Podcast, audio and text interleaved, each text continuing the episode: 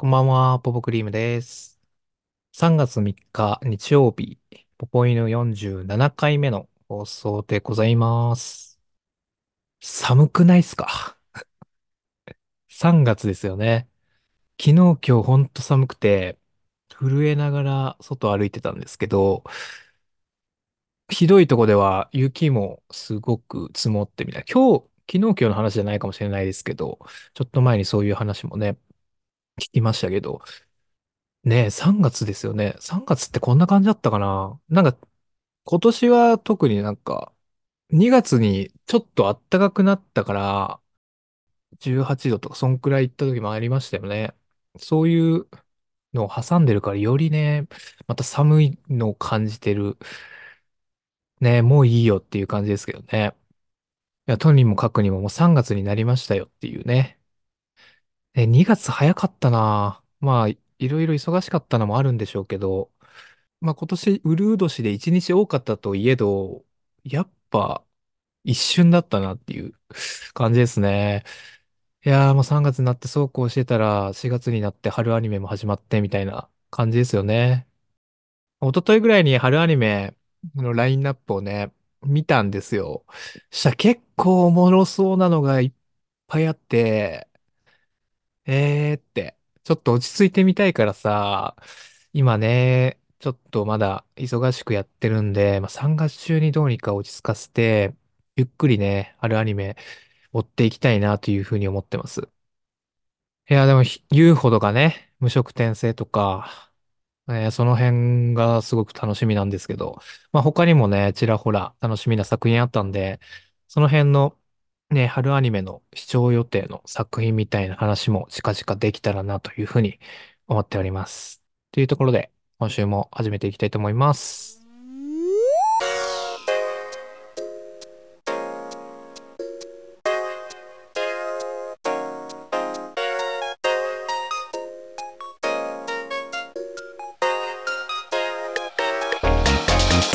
始まりました、ポポ犬。改めまして、こんばんは、ポポクリームです。この番組は普段オタクコンテンツについて語る場所を持たない2人がそのストレスを発散すべく好きなものについてふわっと語りまくるラジオ番組です。はい、ということで今週も一人でやっております。えー、冒頭でですね、まあ、春アニメももうすぐ始まるねっていう話もしましたけど、まあ、4月になるっていうところで、あのちょうど今日ね、あの、ラジオを普通に聞いてまして、まあ、4月ってラジオの改編の時期なんですよ。うん、新しい番組始まるものもあれば、まあ、終わっちゃうものもあるみたいな感じなんですけど、ね、で僕がね、去年からよく聞いてたあの声優の白井祐介さんと寺島淳太さんがやられているボイスパー S っていう番組が、まあ、4月で今月いっぱいで終わっちゃうっていうのね、今日聞いてですね、すっごい悲しかったです。いや、なんか、あの、結構もう5年ぐらいやってる番組らしいんですけど、僕は去年ぐらいから聞き始めて、まあ、お二人のトークすごい面白くてですね、めちゃくちゃ好きだったんで、毎週楽しみにしてたんですけど、自分が好きなものが、そういう風に終わっていってしまうと、マジ寂しいものを感じるんですけど、なんか新しいやつ欲しいっすね。最近は声優ラジオは何聞いてるかな？まあ、エジソン、あの、高見とアマちゃんが今やってるエジソン、ね、土曜日の9時から生放送やってるやつは、まあ、タイムフリーですけど、ちょこちょこ聞くようにはしてますね。あとはまあ、ヘブ版レディオかな。ヘブ版レディオはもう毎週聞いてて、すごい楽しいですね。あとはパリパリ、クワちゃん、桑原ゆきさんと、えっ、ー、と、本土楓さんのパリパリパーリーも聞いてますね。そんくらいかな、今聞いてるのは。なんかおすすめあったら教えてほしいな。なんか男性のやつ聞きたいんですよね。まあ最近あんま聞いてない、聞けてないですけど、鈴村健一さんと岩田光夫さんのスイートイグニッションはちょこちょこ聞いてたりします。あと、森久保祥太郎さんと浪川大輔さんのつまみは塩だけとかね。この辺はちょくちょく聞いたりするときもありますね。えー、なんか、おすすめあったら教えてほしいなと思います。まあ自分でも探そうかなと思いますけどね。はい。という感じでね、あの、もう3月、もうそうこうしてたら4月になっちゃうよみたいな話しましたけど、えっと、今週、そうですね、冬アニメは、まあ相変わらず2作品、えっと、薬屋の独り言と指先と連々しか見れてないですね。あとはまあフリーレンも何個か前の、多分第二次試験のなんか迷宮編になるのかな？うん、の回の A パートの途中ぐらいまでは見れましたけど、うん、なかなかちょっと続き、ちょっとまだ見れてないっていう感じですね。いや、でも薬屋すっごい面白かったですね。まあ、前回、マウマがぶん殴られてっていう、で、やんごとなきお人がジン様だったみたいな感じでしたけど、えー、まあ、ジン様結局何なんだろうなっていう 感じですよね。まあそこは明かされなかったですけど、でもまあ今回の回ですっごいいろんな、もう今までの事件が全部つながり合ったみたいな感じで結構気持ちか、ね、見てて気持ちいい回でしたよね。で、あと今すごい気になってるのは、まあ、ローラン妃ですね。アード妃と入れ替わりで入ってきたのかな？うん。で、今回ちょっと喋ったじゃないですか。ね。セリフあったんですけど、あの、最後のクレジットが、あの、声優さん載ってなかったですね。ホームページの方も相変わらず載ってないし、なんでそこ隠してんだろうなってすごい気になってるんですよ。ね、なんか、声優分かっちゃうとなんか物語に影響するのかなってもちょっと思いましたけど、そういうわけではないのかな。ローラン妃結構好きなんですよね、僕。なんかミステリアスな感じがいいっすよね。うん。声優はどういうタイミングで明かされるのかなっていうのはちょっと気になってますね。はい。で、あと指先と連々な、なんかすごいイチャイチャ回でしたね。ちょうどさっき見たんですけど、なんか見せつけられたなっていう感じもありつつ、うん。で、あとは、りんちゃんのね、りんちゃんと京也さんのサイドもちょっと動き始めましたね。なんかまあ、告白未遂みたいな感じ。まあ、ほぼもうあれ付き合う感じになると思うんですけど、ね。あらあら、みたいな感じで見てましたけどね。うん。あとはまあ、えー、大志くんサイドもちょっと動き出しそうな感じでしたね。ちょっと泉ちゃんが目撃しちゃって、それを大志くんに伝えてみたいな。で、来週ちょっと動く感じの欲だったんで、で、大志くんの過去編がここで来る。いやー、ちょっとこれ、いいんじゃないですか？なんかこの間の あの、エマちゃんか。エマちゃんとシンくんの回もそうでしたけど、ちょっと過去編のそういう、何でしょうね。その相手を好きになるきっかけとか、そういう思い出話ちょっと見ちゃうと、そっちのね、人物にちょっと肩入れしちゃうというか、感情移入してしまって応援したくなるみたいな感じになってくるので、いや、気になりますね。でもなんか、いつのみさんと大志くん、二人でなんか話してる様子もあったっすよね。なんか、和解しそうな気もするんだけどな。なんか、二人ともいい人だと思うしね。うん。二人、まあ、いつのみさんはまずいい人ってわかるんですけど、大志くんは今のところね、結構、まあ、いい人なんだろうけど、なんか感情を出すのが下手くそな、ね。感情を出すのが下手くそ、下手くそがゆえに、ちょっと勘違いされてしまうみたいなキャラだと思うんですよね。うん、だから根は絶対いいやつなんですけど、まあそこがちょっと、もうちょっと前面に出てきそうな感じだなと思ってて結構楽しみですね。はい。で、今日はですね、何を話そうかなっていう感じなんですけど、今週ね、ようやくあのヘブン・バーンスレッドの5章前編のメインストーリーを触れたので、その話をちょっとしたいなっていうのと、あとはですね、えー、まあ、この間も少し話しました、アニメジャパン、今月末に開催されるアニメジャパンで、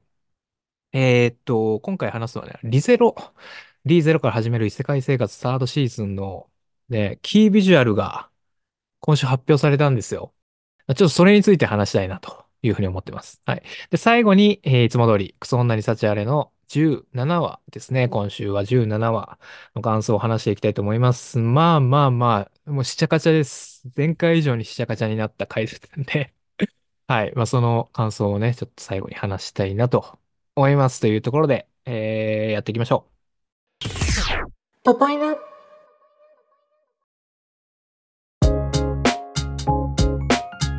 はい、ということでですね。まずはヘブ版の話ですね。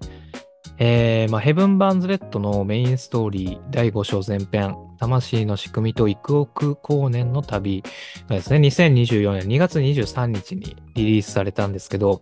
えー、っと、まあ、リリースされてすぐは触れなかったんですよね。先週は触れなくて、今週ようやくね、やり始めたっていう感じなんですけど、ちょっともう最高ですね。もう面白すぎて、もう全部早くやってしまいたいんですけど、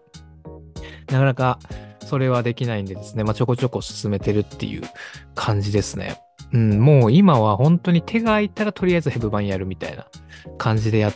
てるので、うん。まあ、うまい具合に時間有効活用できて、ちょこちょこは進めれてるっていう感じですね。いやー、まあ、やっていくとですね、まあ、5章前編のキービジュアルのルカちゃんの、まあ、浜辺でね、ちょっと泣いてるシーン、まあ、座り込んで泣いてるね、カットが、まあ、キービジュアルに使われてるんですけど、まあ、この、ね、ちょっと意味合いっていうのも徐々に分かってくる感じで、うーん、正直、まあ、ヘブ版って、まあ、1日ごとに、その Day1、Day2、Day3 って進んでいくんですけど、まあ、Day1 ごとに泣いてますね いやー、正直、4章後編？うん。今までで多分よ、その、5章前編の前が4章後編だったんですけど、今までのストーリーで一番多分泣いたストーリーだったと思うんですね。なんか戦闘しながら泣いちゃうみたいな感じだったんですけど、うん、挙句の果てにね。うん。まあ、それ以上に今回、やばい、来るものがあるんじゃないかなっていうのは普通感じてますね。ちょっとまあ、もう女装みたいなところで普通に泣いちゃってるんで、うん、これは、これはこれはっていう感じですね。で、やっぱ、あの、4章後編からね、めぐみん帰ってきてね、サイチェイが全員揃ってっていう感じで、また談笑でもその、うん、6人が揃うっていうところは見れてはいたんですけど、またより深くね、今メインストーリーというところで、その6人の交流の感じとか、また見れることができて、それだけで嬉しいしね。うん。で、帰ってきためぐみんが、ものすごく頼もしい。うん。ものすごく頼もしいし、声がもう、えげつないぐらい優しいんですよ。まあ、それだけでなんか、泣けちゃうところもあり、で、まあ、一番、そのめぐみんとね、えー、仲がいいというか、一番のこう、信頼関係にあるのは、おたまさんだとは思うんですけれど、まあ、それ以外の 31A に対する、まあ、ルカもそうだけど、まあ、本当それぞれユッキー、カレリン、スカサッチに対する、なんか、その、おたまさん以外のメンバーに対しての接し方みたいなのも、なんか変わってきてて、うん、それもすごくあったかくなるっていう感じですかね。はい。戦闘の側面で言ってもね、難易度の話とかもしたいですけど、まだやってない人とかもいると思うので、まあ、そこら辺には、まあちょっとね、触れないでおこうかとは思いますけど、いや、マジで、最高です。5章前編、本当に最高なんで、まあ、ただ、5章前編です ですよね。後編と分かれてるっていうことなんで、前編で多分、とんでもないところで終わりそうな気もしているね。これで、まただいぶ待たないといけないのかっていうのも覚悟しつつ、進めていかないとなっていう感じですかね。はい。まあ、キービジュアル、本当にストーリー進めるにつれ、これ見るだけでなんかね、来るものがありますね。うん。はい、ということで、ヘブ版の話でした。で、次が、あアニメジャパンのリゼロの話ですね。リゼロのね、3期のキービジュアルが発表されました。で、新情報については、アニメジャパンで、えー、発表していきますよっていうことがですね、告知されておりました。ちょっとリゼロの X のアカウントを見てみましょう。うん。キービジュアル出ましたね。これはもう5章の話です。プリステラ編ですね。僕はもう原作読んでるので、うん、このキービジュアルの意味合い、何を意味してるのかみたいのはもう分かってるんですけど、ね、多分原作しか読んでない人は、スバル、エミリア、ベアコ以外のこの4人、まあ2人は、4人のうち2人は分かるけど、あと2人は誰なんだみたいなところは多分気になってると思うんですよね。いやー、これはね、これ言っちゃダメか。言わんどこうかな。結構ね、その、僕もこの5章を、プリステラ編を小説で読んでた時も、あ、嘘やんみたいな。えー、もうこん、ここでもうこんな展開になっちゃうんだみたいな風に思ったんですよね。うん。なので、まあ、そこら辺のこうサプライズを残しつつ、うん、初めて見る人は見た方がいいかもしれないので、その辺はちょっと伏せておこうかなと思います。でも、公式で発表するかもしれないですしね。始まる前に。キャストさんとか。キャストめっちゃ気になるんだよな。まあ、このキービジュアルね、ちょっと確認してもらって聞いてほしいんですけど、一番上のね、この包帯を顔に巻いてる女の人。この人のキャストがね、誰かによって、ちょっと、まあ原作勢はざわざわするんじゃないかなっていう、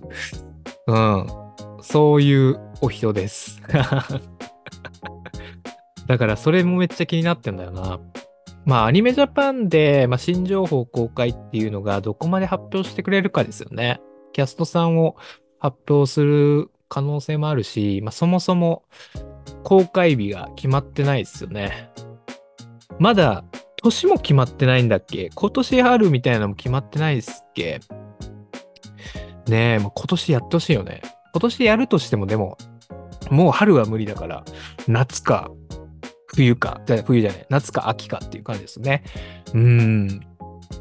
えー、今年中に見たいな。えー、でもリゼロ本当に、いつぶりですか ?2020 年の、確かコロナで延長したんですよね。延長つか延期したんですよね。本当は4月にやる予定だったけど、そう、春アニメでやる予定だったけど、夏にずれ込んで、で、夏に1回やって、で、秋お休みして、その翌年2021年の冬か、1月から第2クール始まってっていう感じでしたよね。なので、もう3年はもう経ってるっていう感じだな。うん。まあ、ちょうどこのポポイヌ始めた時に、リゼロ終わったねっていう話をしてたと思うんで、まあ、そう考えるとポポイヌももう3年経つんだなって今 気づきました。うん。いやいやいや。まあ、リゼロは本当ね、放送中はすごくサブコンテンツが充実していた印象で、うん、ラジオもそうだし、なんかミニアニメとかもあったよな。ミニアニメとか、あとアフレコアフタートークとかもあってて、すごいサブコンテンツも充実してて、1週間リゼロ付けみたいな感じになるんですよね。うん。そうこうしてたら次の話が来るみたいな。まあそういう楽しみ方ができるので、あめちゃくちゃ楽しみですね。今月のアニメジャパン放送日は多分ここで発表してくれるんじゃないですかね。うん、そういう気になります。いや、でもリゼロ本当に原作最近追いつけてなくて、えー、まあ、今回そのアニメ3期でやるとは5章なんですけど、僕は今7章を読んでましてですね、7章のもあれはもう中盤ぐらいになるのかな？今でもまだ多分7章やってると思うんですけど、もしかしたら7章今最新だと佳境に入ってるかもしれないです。うん、だいぶ読めてないんで、今どうなってるのか全然分かってないですけど、や、ちょっと原作の方もね、ちょっとすっげえ今読み進めたいっていう気持ちはあるんですけど、なかなか読み進めて、読み進めれてないという状況なのでですね。うん。いや、ほんともう、見たいもの、やりたいものが溢れてんだよ。うん。どうにかしてほしいわ。はい、というところで、えー、アニメジャパン、リゼロのステージめちゃくちゃ楽しみですっていう話でございました。ポポイナ今週のクソ女にサチャレイはい、というところで、恒例のクソ女にサチャレ感想やっていきたいと思います。えー、今週は17話ですね。えー前回か、新キャラのライカちゃん登場しまして、まあ、名前だったりとか明かされましたけど、えっ、と、素直に、えーカフェへの道を訪ねて、で、教えてもらったお礼にお茶しようというところですね。えいろいろ話し込んで、素直に質問攻めを行いますと。えーで、まあ、もう、すっごい怪しんだ素直が、えー逃げるように店を出たところですね。レモンと遭遇して、えー慌てたライカちゃんが、えー素直のことを好きになっちゃったというところで、えー好きになっちゃったと告げるところで終わりました。もう、かん、もうドタバタドタバタの、もうほんとクソない幸あれっていう感じのね、感じで終わりましたけど、もうそれ以上に今回はしちゃかちゃやってたなっていう印象でしたね。うん。ちょっと最初の方から話していきたいなと思うんですけれど、まあ、前回ね、好きになっちゃったっていう、もう、急な告白に対して、まあ、二人ともめちゃくちゃ混乱しております。はい。特にレモンちゃんがやばいです。うん。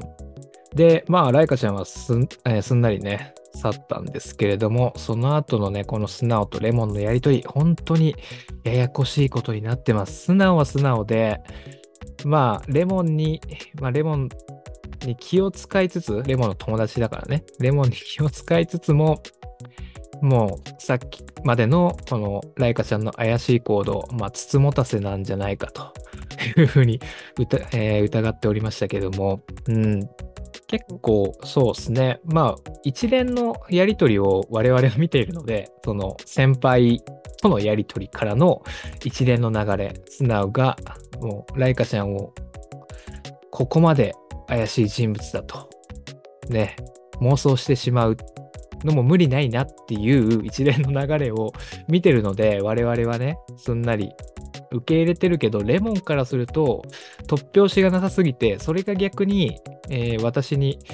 嘘をついてるんじゃないかと。実はライカちゃんと付き合ってたりとか、なんかいい感じなんじゃないか？みたいな疑いをしてしまうんですね。このすれ違いの感じが本当に、えーもう、あさっての方向に 行っちゃってるなっていう感じなんですけれど、うん。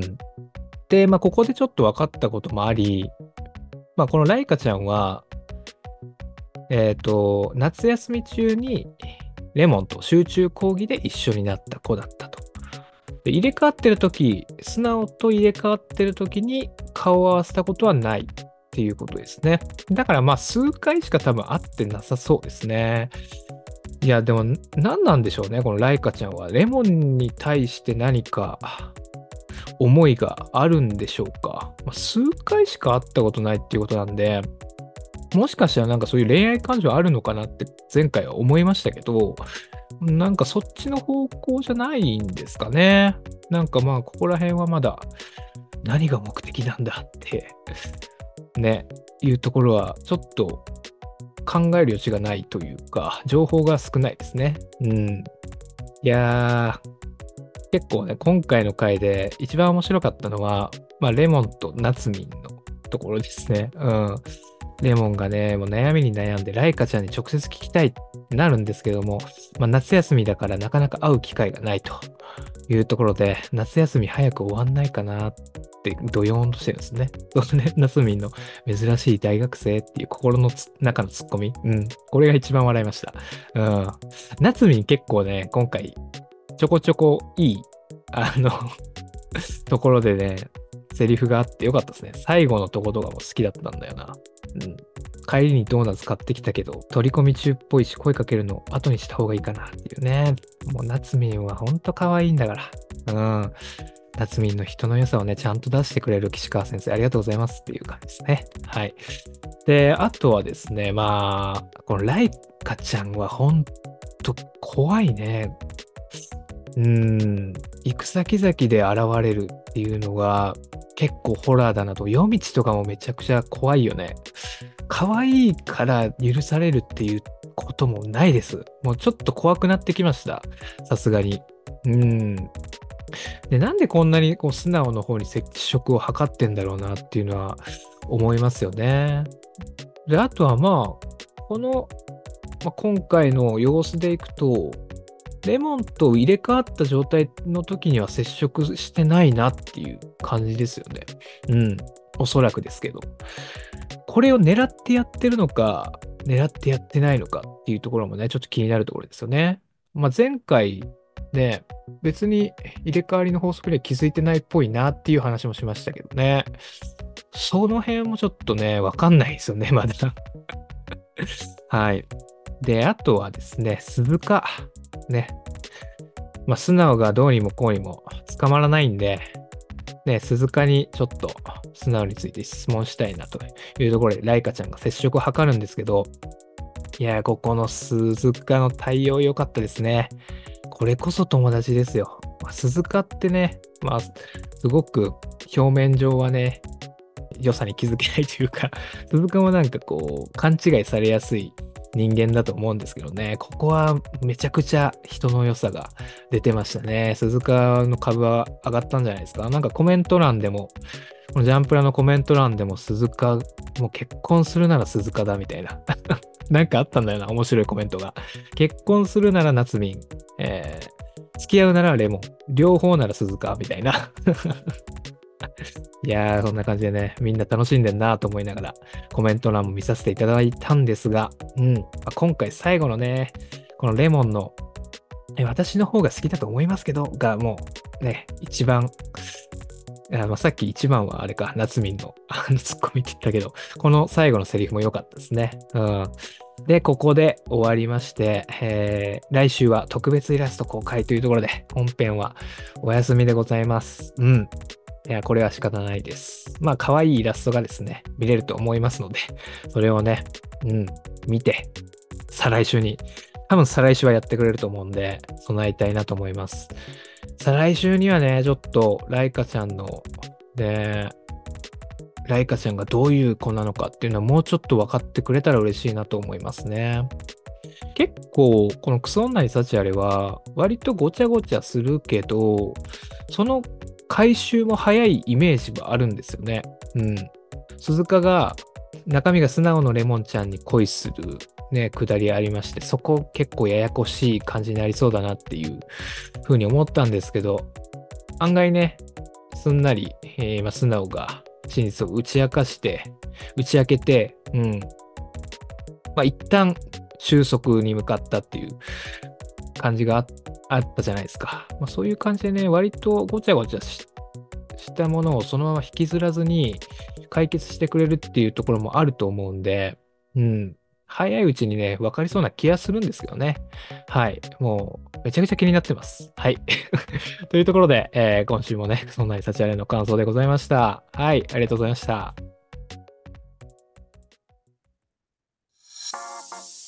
お送りしてきました、ポポ犬エンディングのお時間です。ポポイヌではお便りも募集しております。番組感想、2人への質問、話題にしてほしいアニメ、漫画等ございましたら、概要欄の Google ホームかメールアドレス、ポポイヌラジオアットマーク Gmail.com、popoinuradio